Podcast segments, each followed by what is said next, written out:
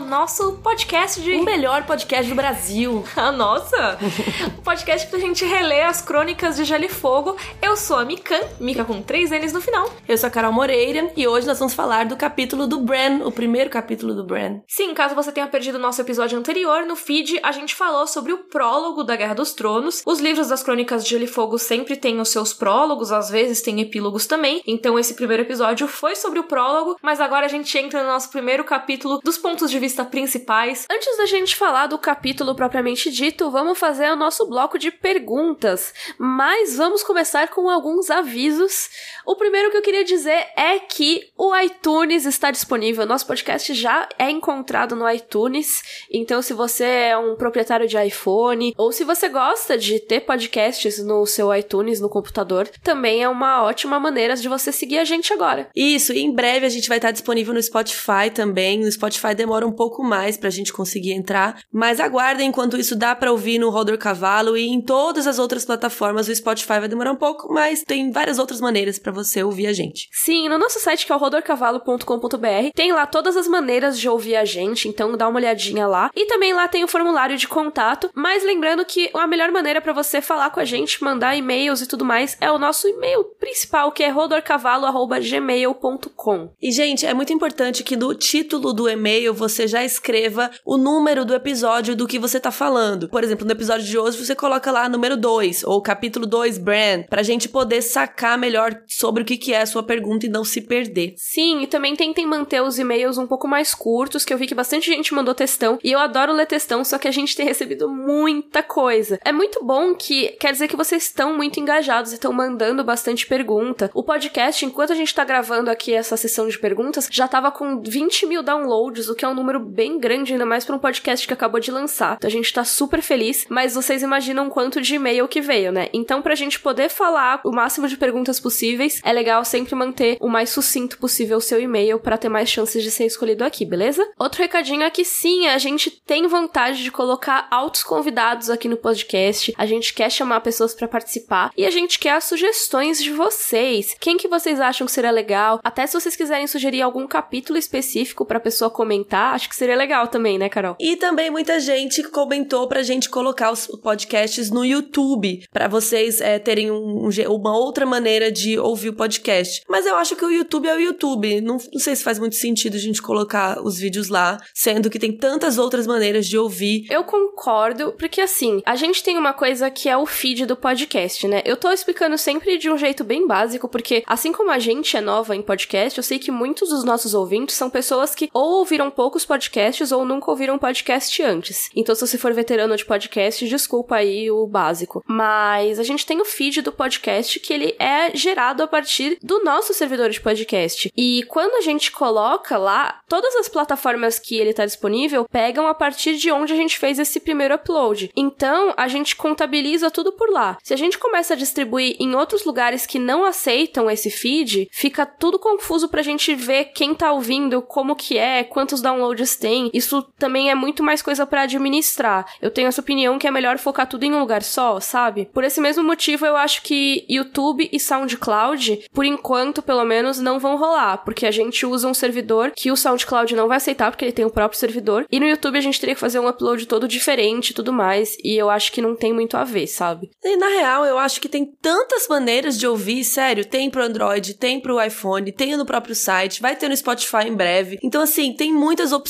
sabe? Não sei se faz sentido a gente criar mais uma que a gente não tem como administrar e que vai dar mais trabalho, sabe? Eu acho que já tá muitas opções pra galera ouvir, então vai ficar tudo bem, gente. Dá pra ouvir em vários lugares. Sim, total. Quem gosta de ouvir no YouTube, por exemplo, com o navegador em uma aba secundária, né, enquanto faz outras coisas, dá para você fazer isso perfeitamente bem com outros recursos. Por exemplo, se você tá no trabalho, você ouve pelo site, ou se você quiser ouvir no seu celular, você pode baixar o arquivo ou usar alguns dos aplicativos de podcast. No iPhone ele é de graça, no Android também tem vários aplicativos gratuitos, então não tem desculpa, sabe? Dá para você ouvir em várias maneiras possíveis, como a Carol falou. Então é nós. E vamos às primeiras perguntas aqui. A primeira não é uma pergunta, é o Renan Santos, que é um estudante de matemática. Ele fez umas contas bem louca e ele disse que contando com os cinco livros, a gente tem um total de 349 capítulos e com um episódio por quinzena, a gente levaria 13 anos e 5 meses fazendo podcast podcast para cobrir todos os livros.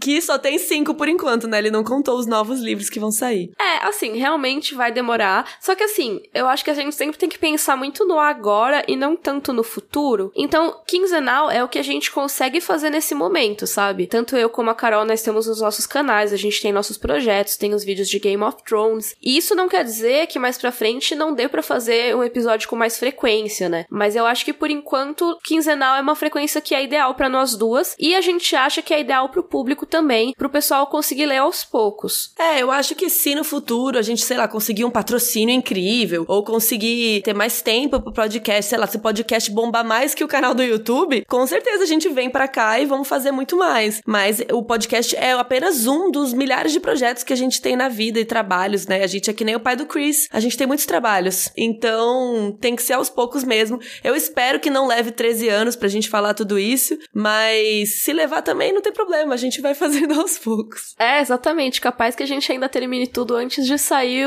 a Dream of Spring, que seria o sétimo e último Nossa, livro. Nossa, aí não dá, pelo amor de Deus.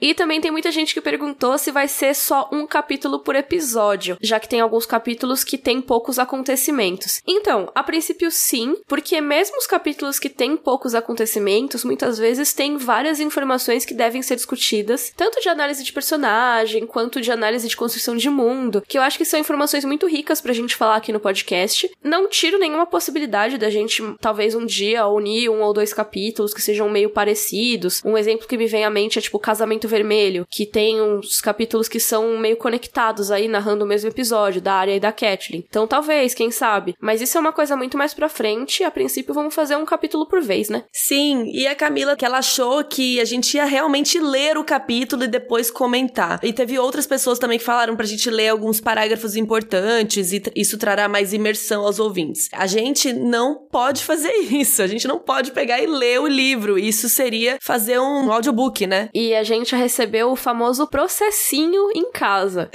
Sim, a gente não pode fazer isso. É assim como a gente não pode pegar uma série e exibir no YouTube, sabe? Um episódio de Game of Thrones, é a mesma coisa. E eu acho que também não faz sentido a gente ficar lendo aqui os capítulos, porque a ideia é que vocês leiam o livro junto com a gente. Então, se vocês querem saber o que, que se fala nos capítulos, a tarefa de casa é com vocês. Vocês têm que ler os, os capítulos também para poder é, entender melhor o que a gente tá comentando. O ideal é que vocês leiam o capítulo antes, né? Para chegar no episódio já entendendo do que a gente tá falando. Mas se não quiser ler também, como a gente disse no primeiro episódio, não tem nenhum problema, né? A gente vai estar tá explicando aqui, mas o objetivo é que vocês leiam junto, né? Então não faz sentido muito isso. Sim, até por isso a nossa frequência quinzenal, que eu falei um pouco mais cedo aqui, que é isso, dá tempo de todo mundo ler, pensando, pô, 15 dias para ler, vai, quatro páginas. O capítulo da Catlin que a gente vai falar no próximo episódio tem quatro páginas. Então, assim, é bem rápido. Tem capítulos muito maiores que isso, claro, mas eles nunca vão ser maiores que, sei lá, 10, 15 páginas. Pois, uma página por dia não é muito esforço, sabe? Então eu acho que dá para ler, dá, dá para pegar numa boa, ler no seu ritmo. E eu vi que muita gente tem postado comentários e eu fiquei muito feliz com isso, falando, pô, eu tava com um pouco de receio de ler, porque os livros são muito grandes, mas agora aos pouquinhos eu vou conseguir e vou, vou ler junto com vocês, sabe? Isso é muito legal. Sim, eu também gostei muito desses comentários. A gente tá tentando incentivar a galera a ler. Então também não faz sentido a gente ler aqui para vocês. O legal é que vocês leiam sozinhos. E o Pedro Henrique dos Santos comentou que já que a gente citou o milkshake chamado Wanda, ele queria sugerir que a cada capítulo a gente escolhesse um personagem que a gente mais gostou ou menos gostou e detalhassem os motivos,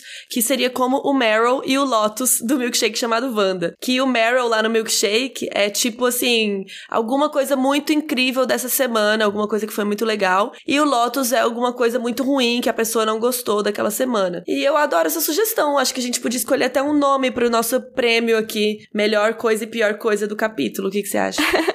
acho uma boa. Eu acho que a gente pode pedir pro pessoal sugerir, né? Nos nomes diferentes, assim. Que agora, assim, de cabeça eu não consigo pensar. É, algum nome que tenha a ver com o Rodor, com o cavalo, com cavaleiros. Ou às vezes nem isso, sei lá, talvez o nome de alguma teoria maluca, legal, e uma teoria maluca que todo mundo odeia. Não sei, tipo, usem suas criatividades aí. Então são nossos momentos preferidos e mais odiados do capítulo que a gente fala no episódio, certo? Acho que pode ser isso. Do prólogo você já tem seu momento favorito? Hum, do prólogo, vamos ver. Eu acho que o meu momento favorito do prólogo é quando o Sir Weimar chama o, o outro para dançar, que eu acho muito legal. Eu acho que o meu momento favorito é o final do capítulo, aquele lance das mãos enluvadas e tal, e a gente se ligar que o Sir Weimar virou um, um zumbi, né? Um white. Eu, eu gosto disso, da pupila queimava azul, esse final é bem legal. É bem legal mesmo. E seu momento menos preferido, né? O mais odiado desse prólogo. Ai, talvez o começo, porque você não entende nada que tá acontecendo. você fica tipo. Justo, justo. Acho que o meu, nesse capítulo especificamente, eu não tenho nada assim muito detestável, eu acho. Talvez a atitude do Sir Weimar, né, em relação a eles, mas eu gosto também porque é da construção. Então, assim, talvez as conversas meio repetitivas, o Garrett ele repete muito, ah, tem que voltar, acho que não. Talvez pudesse ser um pouco mais sucinto isso, mas eu acho que tá bom. Eu gostei bastante mesmo assim. Eu acho que esse capítulo não tem grandes reclamações mesmo não. E tem um comentário meio estranho que a gente recebeu aqui do Só os Vídeos, que ele disse: "Jura que meteram o socialismo em uma ficção? Parei aqui, voltem aos vídeos." Primeiro, pausa para risos. tipo o quê? A gente falou de socialismo? Quando que a gente falou de socialismo? Que eu não entendi. Eu acho que a gente não falou de socialismo em nenhum momento, mas talvez ele esteja se referindo a gente ter falado sobre as diferenças sociais entre o Sir Weimar e os outros patrulheiros, que eu acho que são super óbvias no capítulo. Mas isso não é socialismo, né? Não, até porque é uma história inspirada no medieval que nem existia socialismo e tipo. Não, mas então, diferenças sociais não tem a ver com socialismo. Tipo, não é o socialismo. Socialismo é, é outra coisa. Não, e assim, ah, cadê proletariado, sabe? Não tem ainda, não existe nesse momento. É, nada a ver, só queria que colocar essa coisa deveras engraçada, desculpa aí. Foi deveras engraçado. Rafael Moreira comentou sobre o outro antropológico que a gente comentou, sobre a motivação de diversos personagens que são odiados na série e nos livros, né? Porque a gente comentou que se às vezes a gente olhasse tudo pela perspectiva do olhar dos outros, né? Dos White Walkers, o que será que eles estavam pensando? Qual será que é a motivação deles, né? É interessante isso. Sim, e até acho que a maneira como George R. R. Martin constrói a história é uma coisa de se colocar em várias perspectivas. O próprio sistema dos capítulos de ponto de vista é isso, né? Você vê vários lados de um conflito, né? Da Guerra dos Cinco Reis, por exemplo. Você vê o lado dos Lannisters, você vê o lado dos Starks. Eu acho que a gente não tem um lado dos outros, né? Dos caminhantes brancos, mas é muito legal. Ele perguntou também sobre como é a motivação dos personagens odiados na série e nos livros. E o próximo episódio que a gente vai fazer do podcast é o primeiro capítulo da Catelyn. E a Catelyn é uma das personagens mais odiadas das Crônicas de Gelo e Fogo, odiada pelos fãs de Game of Thrones. Por alguns motivos. Primeiro por ela ter prendido Tyrion, né, e começado aí, dado o pontapé inicial para a Guerra dos Cinco Reis. E também pelo tratamento dela do Jon Snow. Mas a gente vê nos capítulos da Catelyn que, pô, ela tomou várias atitudes que seriam muito razoáveis, sabe? E eu acho os capítulos dela alguns dos melhores. Então é legal ver como o George R. R. Martin coloca essas perspectivas e faz a gente pensar no outro mesmo, faz a gente pensar em visões diferentes do mundo. Sim, e eu não entendo por que, as pessoas não gostam da Catelyn. Eu acho ela ótima, tá? Ela é maravilhosa. Mas enfim, realmente, eu acho que o Martin traz isso de te colocar na perspectiva, por exemplo, da Cersei, que é uma personagem que sempre que eu comento que eu gosto muito, as pessoas não me entendem, né? Mas você Sim. lendo sobre a Cersei, você vê que ela é uma mãe desesperada, tipo, Desperate Housewives, assim. Ela é uma mãe tentando que, que os filhos sobrevivam e tal. Então, realmente, o Rafael Moreira, que disse que não é meu parente, comentou isso, eu achei legal. O Manuel Costa perguntou sobre os outros. Ele fala que quando o Sir Royce está lutando, só o primeiro outro luta. Os outros outros, hahaha, os outros outros, ficam rindo. Será que o primeiro outro não estava sendo treinado ou passando por um teste ou algo do gênero? Interessante essa pergunta, porque assim, é bem legal a gente parar e pensar nessa risada dos outros, né? Que até tem o trechinho. Era um assassinato frio. As lâminas pálidas atravessaram a cota de malha como se fosse seda. Will fechou os olhos. Muito abaixo, ouviu as vozes e os risos, aguçados como pingentes. Isso é quando eles estão atacando o Sir Weimar, né? O Sir Weimar já meio que perdeu a luta e eles estão só meio que caçoando dele, dá essa impressão, sabe? De tipo, ah, esse humano aí, kkkk, quem que ele pensou que é para desafiar a gente? Sim, e o Manuel questiona se será que o primeiro outro que tava lutando não tava passando por um teste ou algo assim. Eu acho que não necessariamente. Eu acho que os outros do livro, os White Walkers dos livros, eles são muito mais, é, digamos, humanizados, sabe? Eles falam e eles têm essa linguagem, né? Então eles riem, que é uma coisa que na série a gente só vê um carinho esquisito, assim, não tem muito mais do que isso, né? Todo mundo só faz cara de mal, né? É, fica fazendo cara de mal, silenciosa e, e, tipo, e lutam, basicamente. Sim. Mas no livro eles têm, eles têm roupinha, eles têm espadinha, sabe? É uma parada muito mais, entre aspas, humanizada, né? Então eu acho que seria natural, se eles falam, seria natural eles rirem também da desgraça Sim. alheia, né? E o que eles estão rindo e o porquê eles estão rindo, a gente não vai saber tão cedo, se é que a gente vai saber um dia, né? Se a gente vai saber o que, que significa o idioma deles. Mas eu acho que eles estavam mais rindo da situação, assim, de tipo, ah, esse humano pensou que ia desafiar a gente, ou algo assim. O Manuel também perguntou que ele tem uma dúvida sobre a transformação. Se a pessoa, para virar um White, tem que ser furada pela espada de gelo ou só precisa morrer para lá da muralha. Vamos voltar ao que a gente já explicou nos nossos vídeos de GOT. São duas coisas diferentes, né? Dois animais, duas coisas. Tem os White Walkers, que são os outros, que são aquela galera meio branca, meio azul, que tem o olho azul, que tem um cabelão e tal. Isso é um White Walker. Isso na série, né? É, na série. Isso é um White Walker é um caminhante branco ou também chamado de outros aqui no livro. Nós também temos os whites, que parece uma palavra parecida, mas escreve de outro jeito em inglês, que entre mim e Miriam aqui a gente costuma chamar de zumbis, para ficar mais clara a diferença. Então a gente tem os zumbis, que são pessoas transformadas, que eles é, renascem, né? Que nem zumbi mesmo, Walking Dead. E tem os White Walkers, que eles não são pessoas transformadas, eles são outra espécie, uma outra coisa estranha que a gente viu na série o cara, um White Walker, colocar o dedinho num bebê e aí sim ele ser transformado, né? Então acho legal a gente deixar claro isso. Sim, nos livros a gente não teve nenhuma informação concreta sobre a origem dos caminhantes brancos, né, dos outros. E, ah, em português costumam chamar os zumbis de criatura na tradução da editora Leia, tá? Ah, é, boa. Então só deixar essa informação. Eu não gosto de usar criatura, porque eu acho que não diz muita coisa, mas eu prefiro chamar de zumbis mesmo.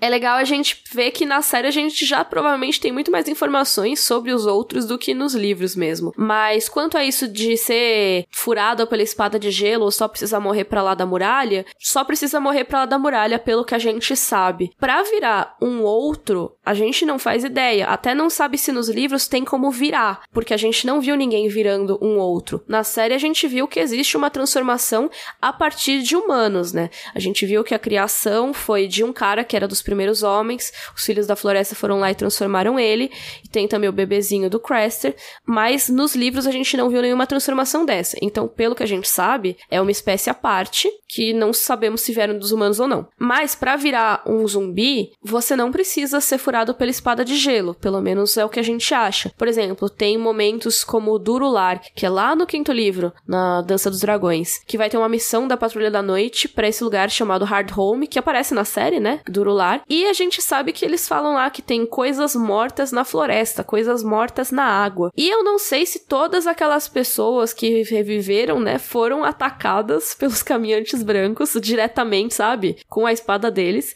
Eu acho muito mais provável que você só precise morrer pra lá da muralha pra reviver. É um esquema meio The Walking Dead mesmo, sabe? Você não precisa ser mordido por um zumbi. É um negócio que tá rolando que só de você morrer você já revive. E sobre os personagens do prólogo, o Marcelo Filho lembrou uma coisa muito legal, que o Garrett, ele tinha décadas na Patrulha da Noite, então ele já tinha visto muita coisa. E a deserção de alguém assim tão experiente como ele tem um impacto muito maior do que a de uma pessoa que entrou agora na muralha, como o Will, por exemplo, que na série eles trocaram, né? A gente comentou isso no episódio passado, que na série foi o Will que desertou. Então, realmente, o Garrett, tipo, já é um cara mais velho, já viu de tudo nessa vida. Isso realmente chocou ele para ele desertar. Então, foi realmente algo inédito. Sim, total. E até mais pra frente no livro a gente vai ver menções a isso, né? O pessoal da patrulha sente que algo estranho aconteceu pro Garrett ir embora, porque não era para ele ter desertado. Já que a gente tá falando dos personagens aí do capítulo, tem dois comentários muito legais do Alan Veríssimo sobre o Sir Wymer Royce e sobre o Will, que acho que vale a pena a gente falar aqui. Primeiro ele fala que ele acha que uma coisa muito legal é que o Sir Wymer, ele é retratado como um babaca, um arrogante, e você é levado a acreditar que ele vai se acovardar ao primeiro sinal de perigo. Isso é uma coisa que o George R. R. Martin subverte, porque ao invés disso ele confronta os caminhantes brancos, né, os outros, de uma maneira bem badass, ele falou. E eu concordo super. Eu acho que isso é uma das muitas subversões que o George R. R. Martin vai colocar nas crônicas. Logo no comecinho, assim, você pensa que ele vai ser o típico nobre babaca, sabe? Só que não. No fim das contas, ele tem um resto de coragem lá dentro. Ele é um cara que quer se provar. Ele não é só babaca, ele é um babaca que quer se provar. Sim, isso é legal, porque a descrição toda dele vai te levando a acreditar que ele é meio chatão, que ele é meio mala, e aí chega na hora do vamos ver, ele, ele fala, dance comigo. E outra coisa que o Alan falou aqui, é uma crítica que ele tem em relação ao prólogo, é que o Will, ele é mais unidimensional e menos interessante do que os outros personagens que os prólogos e epílogos abordam nos outros livros das crônicas. Ele falou que a gente sabe pouco sobre ele e que ele não se sentiu tão impactado com a morte dele. E eu concordo, mas eu acho que nenhuma dessas mortes me impactou tanto. Eu acho de nenhuma morte de prólogo, assim, ou epílogo. Porque realmente a gente não conhece, né? A gente começa a conhecer aqui e aí, de repente, pum. Eu acho que tem graus de impacto, assim.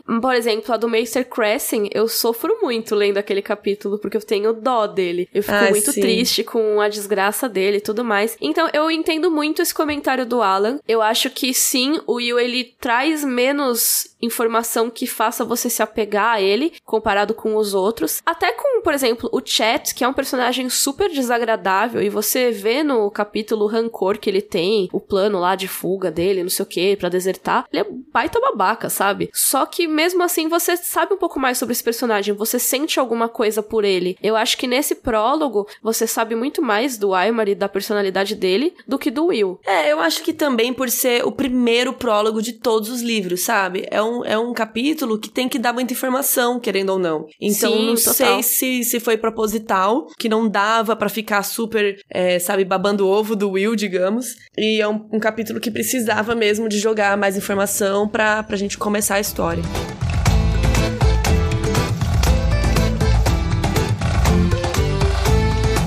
Essas foram as perguntas referentes ao prólogo de A Guerra dos Tronos e a gente vai começar agora a falar do capítulo do Bran, que é um capítulo dos pontos de vista de uma criança, né? Vamos ler a sinopse dele aqui para vocês. Então o Bran vai acompanhar a execução de um desertor da Patrulha da Noite, que a gente vai interpretar que é o Garrett do prólogo, mas a gente já vai falar mais disso. E o seu pai, o Eddard Stark, é o Lord de Winterfell, que a gente também ainda não sabe o que é direito, né? A gente vai discutir tudo isso. E ele vai executar pessoalmente a justiça em nome do rei. Então, na volta para Winterfell, o Robb Stark, que é o herdeiro, e o Jon Snow, que a gente descobre que ele é um filho bastardo do Ned Stark, né? É, o Eddard Stark tem o apelido de Ned, né? E eles encontram um cadáver de uma loba gigante, que é um animal que não é visto ao sul da muralha já tem 200 anos. Essa loba havia sido morta por um viado com quem ela lutou, mas os seus filhotes sobreviveram. O Robb e o Bran desejam adotar os lobinhos, mas quem finalmente convence o Ned é o Jon Snow. São cinco filhotes, um para cada criança Stark e o lobo gigante é o símbolo dessa família. O John contou apenas os seus irmãos legítimos, se excluindo da lista, por isso que podia ter cinco lobinhos. Só que mais pra frente ele encontra um sexto filhote, que é um albino, e toma ele para si como seu animal de estimação. Esse é o resumo do capítulo, mas eu acho que ele traz muito mais coisa pra gente do que realmente acontece, sabe? A gente finalmente entra na família Stark, porque o prólogo ele traz a patrulha da noite, ele traz a coisa do sobrenatural, mas esse capítulo é o que constrói as bases do que a gente vai ver dos Stark, de Winterfell e tudo mais. E é, é um dos meus capítulos preferidos. É, é o nosso primeiro contato com a família Stark, né? E a gente tá vendo isso pelo olhar do Bran, como ele observa cada integrante ali dos homens da família, né? Que a gente tá vendo uma versão ali só com os homens. Então, os personagens que a gente tem em cena, e a gente vai descobrindo a idade deles também, que é muito diferente da série. Na série, eles deram uma envelhecida, né, nos personagens, até para ficar um pouco mais realista da gente assistir, né? Porque, sei lá, Daenerys tinha 13 anos, alguma coisa assim, e aí isso. é pesadaço o irmão dela mexendo com ela quando é, ela tem 13 anos. É, e o Bran anos. e a Arya são muito crianças e as coisas que acontecem são bem pesadas pra gente ver acontecerem com crianças tão novas. Então, na série, o Bran tem 10 anos, mas a gente descobre que no livro ele tem 7 anos. E até essa é a primeira vez que ele vai acompanhar uma execução, porque é a primeira vez que ele tá velho o suficiente para isso. É, e até o John fala para ele, não desvia o olhar, né, pro pai ver que você é um homão, que você aguenta o tranco. E aí a gente vê o Bran, né, 7 anos, o Rob tem 14, o Jon Snow tem 14 14 também, ele tem a mesma idade do Rob, só que ele é bastardo. A gente vê ele se excluindo, né, em vários momentos, e ele fala, né, que eu não sou filho legítimo e tal. É, e até nesse capítulo já menciona pela primeira vez a questão dos sobrenomes dos bastardos, né? O Bran até fala que o John, ele não se listou entre as crianças Stark, né, porque ele é um bastardo que tinha o sobrenome Snow, o nome que o costume decretava que fosse dado a todos no norte sem a sorte suficiente para nascer com o um nome próprio, ou seja, com o sobrenome de alguma das casas. E a gente vai ver outros bastardos ao longo dos livros, né? Mas os primeiros que são apresentados pra gente são os nortenhos. E é legal de novo ressaltar como essas coisas são pinceladas. Você não tem, ah, e aí os bastardos do sul se chamam tal, os bastardos da Campinas se chamam tal. Não, você tem lá, nortenhos são Snow. Mais tarde a gente vai descobrir os outros e que isso é um costume da região como um todo, né? E aí, seguindo, a gente tem o Theon Greyjoy também, que é mó cuzão. e ele tem 19 anos, ele é mais velho que os meninos. E ele é um protegido da família Stark. Como se ele fosse adotado, né? A gente ainda não entende o que isso significa. E depois a gente vai ver que, na verdade, o protegido é como se fosse um refém, né? Mas isso ainda não é muito claro nesse capítulo, né? O que é que aconteceu? Teve a rebelião dos Greyjoy e os irmãos mais velhos do Theon morreram e ele foi tomado como refém dos Stark para que o pai dele, o Balon Greyjoy, não voltasse a se rebelar. Então ele cresceu lá em Winterfell, cresceu junto com os filhos dos Stark. Ele é como um irmão mesmo, é como se fosse uma criança adotada, né? Assim. Sim, mas ao mesmo tempo a gente vai ver mais pra frente que o Theon tem um grande complexo de não saber quem é o pai dele de verdade, porque ele cresceu com o Ned como uma figura paterna, mas ao mesmo tempo é o captor dele. Então, como que ele lida quando ele encontra com o pai biológico dele? E o pai biológico dele que caga pra ele, a gente vê isso na série até, né? Uhum. Então, é legal ver como o Theon ele já tá ali, mas ele tem uma relação de irmandade ali, né, de fraternidade com o Rob, com o John nem tanto, mas também não é parte dos Stark, tanto que ele não vai ter lobo. Ele não é um cara que vai observar aquela besta, né, que ele chama, é, um, é uma besta, é um monstro, não sei o quê.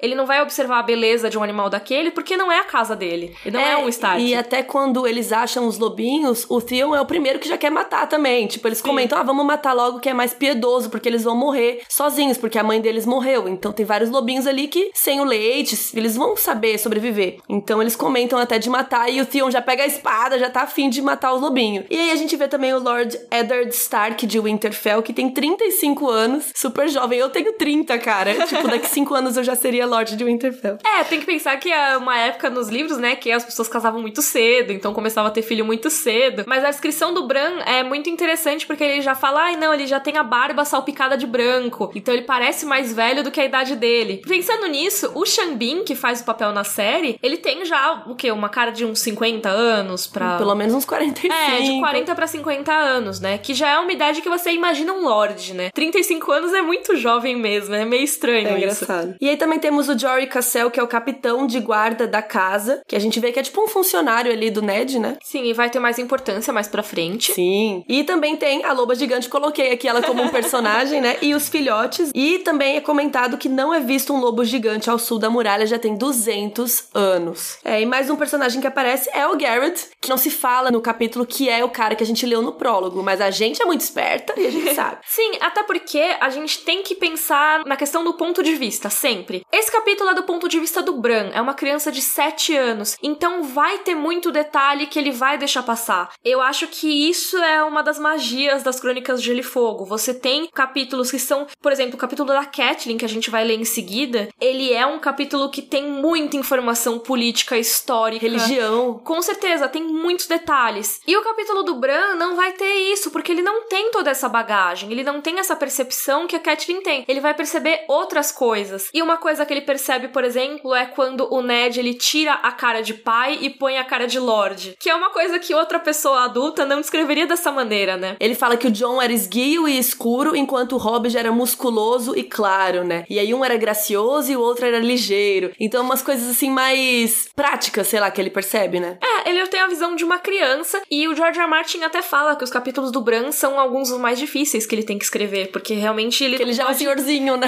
É, ele não pode pensar como um adulto, ele tem que se colocar no lugar de uma criança. E aí o que que rola na percepção do Bran nesse capítulo? A gente vê quando o Ned chega lá e tá o Garrett preso e tudo mais, perguntas são feitas e respostas são dadas. Mas o Bran não vai saber que perguntas são essas, ele não vai lembrar direito o que foi falado. E se fosse mencionar o nome do personagem, eu imagino que seria mencionado nesse diálogo que o Bran não entendeu. Sobreviveu. Uhum. Mas como que a gente pode sacar que é o Garrett? Porque é um cara que tem as roupas todas esfarrapadas e ele perdeu as orelhas e tudo mais, que é. são características que são dadas no prólogo. Sim, eles contam que ele não tem algumas extremidades, uhum. digamos, né? Porque ele não tem alguns dedos e tal. E isso é óbvio que é o Garrett que a gente viu ali no passado. E a gente vê que o único que talvez tenha sobrevivido do prólogo ali no final é o Garrett, que o outro cara já tinha morrido e com as mãos enluvadas, né? Pega no pescoço dele. Sim. Então, se alguém sobreviveu, foi o Garrett. É, ele tava meio no canto, assim, com os cavalos, dava tempo dele ter escapado. Ele é muito experiente como patrulheiro, mas é muito legal essa conexão ao prólogo, né? Apesar dele ser muito solto do resto que a gente vai ver no livro, ele tem essa conexãozinha aí com o primeiro capítulo, que é o Garrett e a morte dele. E acho que a gente pode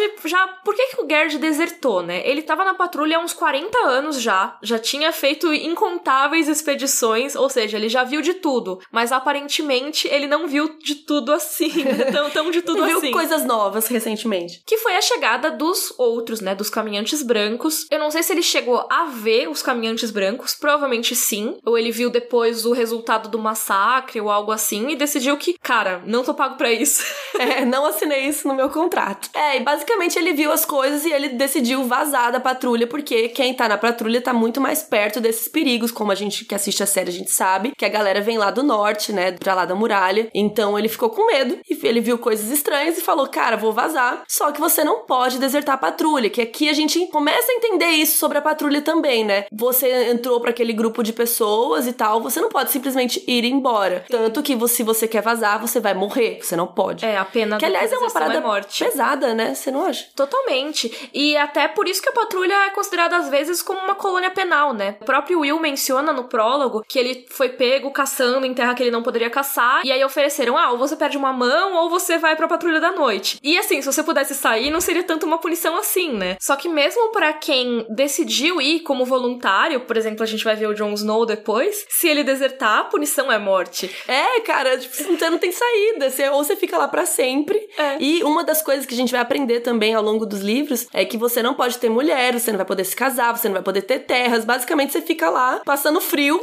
lidando com treta, cara. Não é legal. É muito triste, cara. E eu acho que uma coisa legal disso é o papo que o Ned Stark fala com o Bran depois sobre a deserção. O Ned ele fala que o desertor ele é meio que o criminoso mais perigoso que você pode ter. Porque, porque ele é covarde? Não, não é covarde. É porque ele deixou os votos para lá e ele sabe que se ele for pego, a vida dele já era, ele vai ser executado. A punição é morte. Então, ele não vai deixar de fazer nenhum crime Não tem nada safar. a perder, né? Meio que assim, se ele for pego, acabou. Então ele vai fazer de tudo para fugir. Ele pode matar, ele pode estuprar, ele pode roubar, porque meio que assim, ah, já era minha vida mesmo. É interessante porque é, hoje em dia a gente tem lá nos Estados Unidos a pena de morte e, a, e os caras que são condenados à pena de morte já sabem que vão morrer, eles são colocados separados da população geral da cadeia. Porque, justamente, o cara não tem nada a perder, cara. Eu vou morrer mesmo, então posso zoar à vontade, né? É, se tipo... quiser matar agora, tanto faz, né? Pelo Exato. menos não tem que ficar esperando. Então tem uma coisa meio assim. Nesse capítulo a gente tem algumas menções interessantes. Tem a menção ao Mance Raider, que é uma coisa que a gente já tinha visto no prólogo, né? Porque tem os selvagens e tudo mais.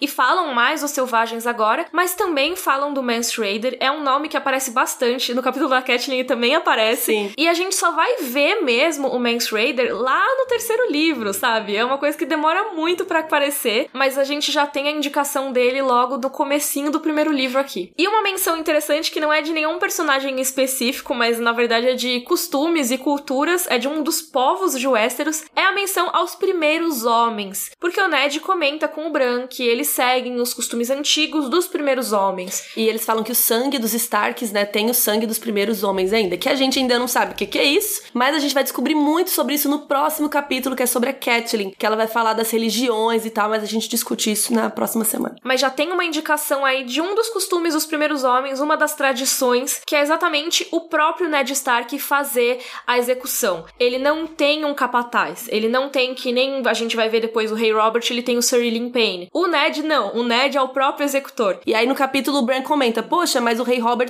tem um carrasco, né?" E aí o pai dele, o Ned, fala: "Ele tem, e os reis Targaryen também tiveram antes dele, mas o nosso costume é mais antigo. O sangue dos primeiros homens ainda corre nas veias dos Stark, e mantemos a crença de que o homem que dita a sentença deve manejar a espada." Ele fala que se você tirar a vida de um homem, você tem que olhar ele nos olhos, você tem que ouvir as suas últimas palavras. Se você não aguenta esse tranco, se você não aguenta olhar pro cara antes de matar ele, talvez ele não deva morrer. Até chegar o primeiro capítulo do Ned demora um pouco, mas a gente já vê como os outros personagens enxergam ele. E é um cara que tem coisas sábias a dizer. É, ele fala ainda nesse, no finalzinho que um governante que se esconde atrás de executores pagos logo se esquece do que é a morte. E a gente vê muito isso no Ned, a questão da misericórdia, que até meio que é a derrocada dele quando ele decide dar uma chance pra Cersei pedir desculpas, se redimir, não sei o quê. Muito é trouxa. Ele se ferra. então, mas eu não acho que é trouxa, eu acho que é o, o, jeito, jeito dele, dele. o é. jeitinho. É o jeito Ned de ser. O primeiro sinal dele tá nisso aí. Porque às vezes o homem que você vai olhar nos olhos talvez não mereça morrer. E a Cersei, talvez com os filhos dela e tudo mais, não mereça morrer como morreram os filhos do Rhaegar Targaryen, por exemplo. Eu acho que também tem isso muito que a gente vai ver que assombra o Ned e tudo mais. Mas esse capítulo é só um detalhezinho, é só como o filho enxerga ele. E tem essa relação dos Stark, que é exatamente isso, da face do Lorde e da face do pai. O Ned sempre vai ser um cara serião, meio soturno, né? Mas com os filhos, ele abre um pouquinho. O Bran, ele vê um lado normal do pai, que é um lado que dá um sorrisinho aqui, um sorrisinho ali, é carinhoso, mas nunca é uma relação tão amorosa, assim. Eu acho que não, não rola um amorzinho, assim, de família, sabe? De ficar abraçando muito. É, até porque essa coisa que você falou antes, do, do Bran ver que ele tem a cara de Lorde e tem a cara de pai. E, cara, quando ele é Lorde, ele é, ele é Lorde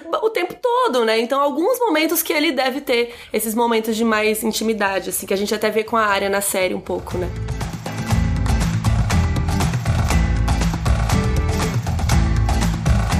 Interessante então que a gente começa a ver é, a dinâmica da família Stark, né? A gente vê que ele tem um bastardo, né? Da onde que veio esse bastardo? O que, que será que aconteceu? Tem um menino cuzão, que é o Theon. Inclusive, quando a cabeça do Garrett cai, o Theon dá um chute na cabeça, cara. Que falta de respeito, né? Nossa, totalmente. E o filme ele é descrito várias vezes no capítulo como ele sempre acha tudo muito da hora. Ele tudo, tudo é engraçado. Tudo é zoeira, né? É, tudo é amusing, né? Tudo ele quer dar uma risadinha, ele sempre tem um sorrisinho no rosto. Sabe aquela pessoa que você pensa, será que, sei lá, tô com alguma meleca no nariz? Tem alguma coisa? Por que, que ele tá me olhando desse jeito? O Theon é essa pessoa. E já rola uma animosidade ali do John. Ele xinga ele bem baixinho quando o Theon chuta a cabeça do cara. A gente também aprende nesse capítulo que o Rob é o mais velho, né? Porque o Ned fala que o Rob vai ser o herdeiro e o Bran meio que tem que estar ali para ajudar o irmão dele e tudo mais. A gente descobre que eles têm mais duas irmãs e mais um outro irmão que a gente não sabe ainda quem é, que eles levam os lobos contadinhos, né, para eles. E a gente também aprende que o Ned é lord de algum rolê, então ele manda naquela região. A gente também fica sabendo dos selvagens, mas não muito. Também sabemos da longa noite. Acho que esse é um momento interessante. É legal ver como o Bran sabe muito das lendas da velha ama, que é mencionada bastante nesse livro, e eu acho que já é um momento legal da gente falar um pouco dela, porque a gente falou no prólogo que as pessoas vão achar, ao longo desse primeiro livro todo, que esse papo dos outros, os caminhantes brancos, é tudo balela, é tudo lenda. E a gente vê aqui algumas dessas lendas, né, sendo mencionadas pelo Bran, que os selvagens são os caras que tomam sangue em caveiras e as mulheres deles transam com os outros para ter crianças híbridas, e isso acontecia durante a longa noite. Então já tem aí algumas dessas lendas que são coisas que o Bran realmente acredita, ele tem medo dos selvagens, ele acha que é um negócio muito louco, é outro povo que depois a gente vai descobrir que não. É um povo diferente, Cultura uma cultura diferente. diferente, mas que o pessoal ao sul da muralha costuma acreditar que eles são bárbaros, selvagens mesmo, tanto, tanto que chamam de selvagens. E uns detalhes legais que a gente separou pra comentar, alguns acho que a gente já até se avançou e já comentou, mas um deles, por exemplo, é que o verão tá acabando e que já é o nono ano de verão, o que é muito confuso. Você fala, peraí, verão não é, sei lá, uma vez por ano? Porra, é? Sim, isso já foi meio dito no prólogo, né? As estações duram muitos anos e tudo mais. Mas é engraçado ver que o Bran nunca viu o inverno. Ele tem Ele tem sete anos, o verão já tem nove. E o ar daquela manhã tá parecendo o fim do verão. Então já tá mais gelado e tudo mais. Então, winter's coming, que é o que a gente vai ver no próximo capítulo, né? De falar. O inverno está chegando e realmente tá. Nesse capítulo a gente tem a primeira menção a gelo, que é a espada ancestral da família Stark. Tem mais informações sobre ela no capítulo da Catelyn, que vai ser nosso próximo, mas o Bran já dá uma descrição de como é foda essa espada. Ela tem a largura de um palmo e o comprimento dela dela é maior do que a altura do Rob. É, Você enorme. pensa que é um moleque de 14 anos, sabe? Então é, bem grande. É, então, e na série ela não é tão grande assim. Eles fizeram uma versão, tipo, da espada, mas não é igual ela é descrita no livro. Assim como a gente vai ver que o Trono de Ferro é muito maior na, na descrição do livro do que ele é realmente na série. E faz sentido, né? Porque às vezes coisas que no livro ficam boas na descrição não ficam tão boas visualmente, Não, né? como que você vai carregar uma espada de um palmo maior do que um moleque de 14 anos pra, pra tacar na cabeça do cara? Tanto que você viu que ele não carregava, né? O Theon que trouxe pra ele na hora, porque não tem como. Como que carrega essa espada? Tem que ter uma, uma mochila pra amarrar no cavalo, sei lá, que coisa Ela deve ficar no cavalo, porque não dá nem pra você colocar nas costas que ela vai Fica ficar. arrastando no, no seu cu, no chão, sei lá, horrível. Não é muito anatômica, né? Nem um pouco. Mas é isso, no livro pode ficar boa a descrição, mas é super compreensível que na série eles tenham feito as coisas menores pra ficar mais realista, né? Sim. Outra coisa interessante que é comentado aqui nesse capítulo é que um chifre de viado que matou a loba. E isso é citado como um mau agouro, né? Porque o lobo gigante é o símbolo da casa Stark, né? Inclusive o John fala isso quando eles acham os lobinhos, ele fala: "Não, isso aqui, não- isso aqui é sorte, sabe? Esses lobinhos foram feitos pra ficar com vocês, porque você tem cinco crianças Stark e tem cinco lobinhos. Isso é perfeito, né? Porque o lobo dele a gente só vai ver depois. Então ele tá falando, cara, é o símbolo da casa de vocês, tem tudo a ver as crianças terem os lobinhos. Só que ao mesmo tempo, a loba morreu, então tretas, Sim, né? e tava morta com um chifre de viado, que nesse momento, quando você lê o capítulo pela primeira vez, você não sabe, mas o viado é o símbolo da casa Baratheon. E o rei Robert é da casa Baratheon. Então, pode ser aquele mau agouro de toda essa situação que tem no primeiro livro, ser pressagiada, né, ser prevista por esse momento que eles encontram aí a loba morta. É bem curioso o que tem aparecido lá, é uma coisa meio destino, mas existem teorias aí do porquê que essa loba, o que que ela foi fazer ao sul da muralha, que loucura é essa? Cara, a gente já tem, já tem um vídeo sobre isso, eu não lembro qual. A gente tem um dos lobos Starks e seus donos. Ah, legal. E aí nesse vídeo a gente debate isso de É, os significados dos nomes e tudo mais. É verdade. E aí, por que que será que essa loba gigante foi parar lá, né? Tem teorias que falam que ela foi enviada, que ela foi sei lá o quê. Pode ter sido o Corvo de Sangue que mandou. Eu acho que essa teoria é mais forte, né? Porque o Corvo de Sangue, na verdade, o Corvo de Três Olhos. Não vou falar Corvo de Sangue, tem gente que acha que não é a mesma pessoa, não vamos entrar nisso aqui. Mas foi o Corvo de Três Olhos que mandou pro sul da muralha, porque queria prospectar as crianças Stark, ver qual que desenvolveria seus poderes aí. Para virar o novo corvo. É, exatamente. Aí depois a gente vê que é o Bran e tudo mais. Pode ter sido isso, pode ter sido outra coisa que a gente vai descobrir mais pra frente, mas Ou- é um mistério aí. Ou pode nunca ser falado disso nunca mais. A gente Ou nunca pode vai ter saber. sido só uma coincidência muito louca. É, pode ser. E no finalzinho do capítulo, né, a gente tem, então, o John fala, não, são cinco lobos pra cinco filhos que você tem, pai, tipo, vai lá e tal. E o Bran comenta que ele só falou que são cinco filhos porque ele se excluiu, porque ele não é filho legítimo. Ai, eu quase chorei nessa hora.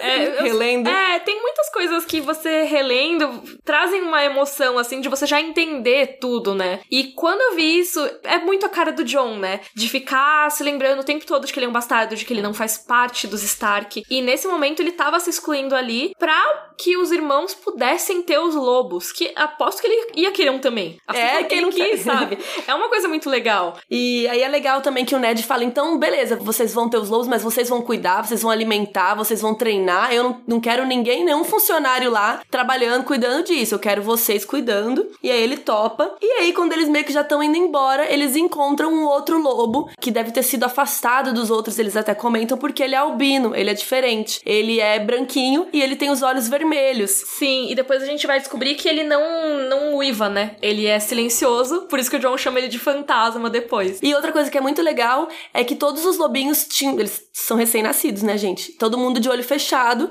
menos o lobo do John, que tava com os olhos abertos e o olho era vermelho. Sim, e até vamos interpretar isso. Por que, que você acha que só o do John tinha olhos abertos? Cara, é muito louco isso, né? Será que ele era o que já estava acordado, né? Pensando em Westworld, que é o Wake. É muito interessante isso, porque esse capítulo, se a gente for pensar, ele apresenta muito mais o John do que o Bran. Fala muito sobre o jeito do John, né, também, é verdade. na verdade não é só o John, ele fala muito do Ned, fala muito do Rob, ele não é um capítulo muito sobre como é o Bran. Eu acho que o segundo capítulo do Bran, que é o capítulo da queda, fala muito mais sobre ele, o que ele gosta de fazer, como ele é, como as pessoas reagem a ele. Esse é muito mais ele observando como os irmãos são, como o pai deles é. E esse final do capítulo, assim, foi muito mais uma coisa das atitudes do John. Então ele falando com o Theon, ah, esse não vai morrer porque esse me pertence. Cara, é muito legal isso, porque o Theon fala assim: um albino, esse vai morrer ainda mais depressa que os outros, né? O Theon sendo cuzão novamente. Uhum. E aí o John olha para ele e fala: penso que não, Greyjoy. Este me pertence.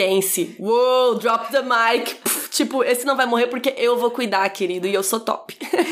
E é isso, cara. A gente vê muito mais a personalidade do John e do Rob nisso. Até aquela discussão deles. Ah, será que o homem morreu com coragem ou ele tinha medo? E até tem a frase do Ned que eu acho. Ai, eu quase é chorei linda. nessa hora também. Porque o Bran comentou com o Ned. Ah, eles estavam tendo essa discussão. O Rob acha que o desertor morreu bravamente, mas o John acha que ele estava com medo. Então o Bran questiona: será que alguém pode ter coragem e medo ao mesmo tempo? Ah, e o Ned, esse é o único momento em que um homem pode ser corajoso. E cara, eu acho muito legal ver como o Bran, ele tem a sensibilidade do John, mas também quer ter a coragem do Rob. Eu acho que ele tá no meio dos dois mesmo, sabe? Ele tá como observador ali, então os dois têm a personalidade muito mais forte, né? O John e o Rob, eles têm uma personalidade muito mais forte, mas o Bran tá lá no meio termo, ele tá vendo como esses dois irmãos vão se tornar diferentes depois. E na série não tem grandes diferenças ainda dessa cena, dessa sequência, né? Até porque a primeira temporada é muito parecida com o primeiro livro, depois começa a ficar um pouquinho mais diferente, mas aqui ainda é muito fiel. Uma diferença é que quem morre na série é o Will e não o Garrett, e quem acha os lobos na série é o Ned e no livro é o Rob. É, então bem parecido assim. A gente vê que o Will ele fala sobre os caminhantes brancos quando ele vai morrer na série. Nos livros a gente não vê isso porque realmente o Bran não pegou o diálogo, né? A gente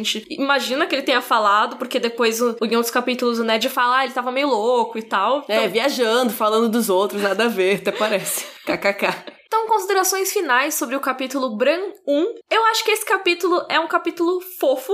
É, bem fofo. Apesar de ter um cara morrendo, né? Assim, ele faz um trabalho muito legal de conectar o prólogo aos capítulos de ponto de vista que a gente vai ter ao longo desse primeiro livro. Ele pega um pouco da parte do sobrenatural, com as lendas ali da velha ama e tudo mais, mas traz a dinâmica da família Stark, que a gente vai ver só o comecinho nele, mas depois a gente desenvolve um pouquinho mais. Já traz personagens muito muito importantes pro nosso livro aqui. E tudo sobre o olhar do Bran. Eu acho que o mais interessante aqui, quando você tá lendo pela primeira vez, é que você não sabe que é capítulo de ponto de vista do fulano, a não ser que você tenha estudado ou lido a respeito ou visto nossos vídeos.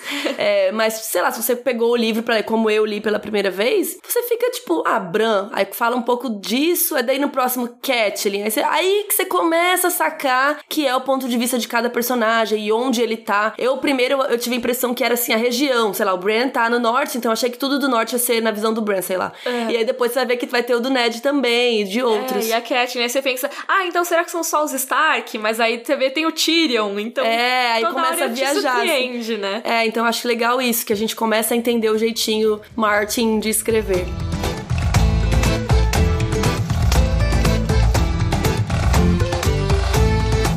Então, Carol, como a gente falou na parte de perguntas e respostas, qual que é o seu momento preferido e o seu momento mais detestado desse capítulo? Eu vou ter que falar que é o final de novo do capítulo, porque o Theon fala assim: esse vai morrer ainda mais depressa que os outros. E aí o Jon Snow dá um drop the mic, assim. Penso que não, Greyjoy.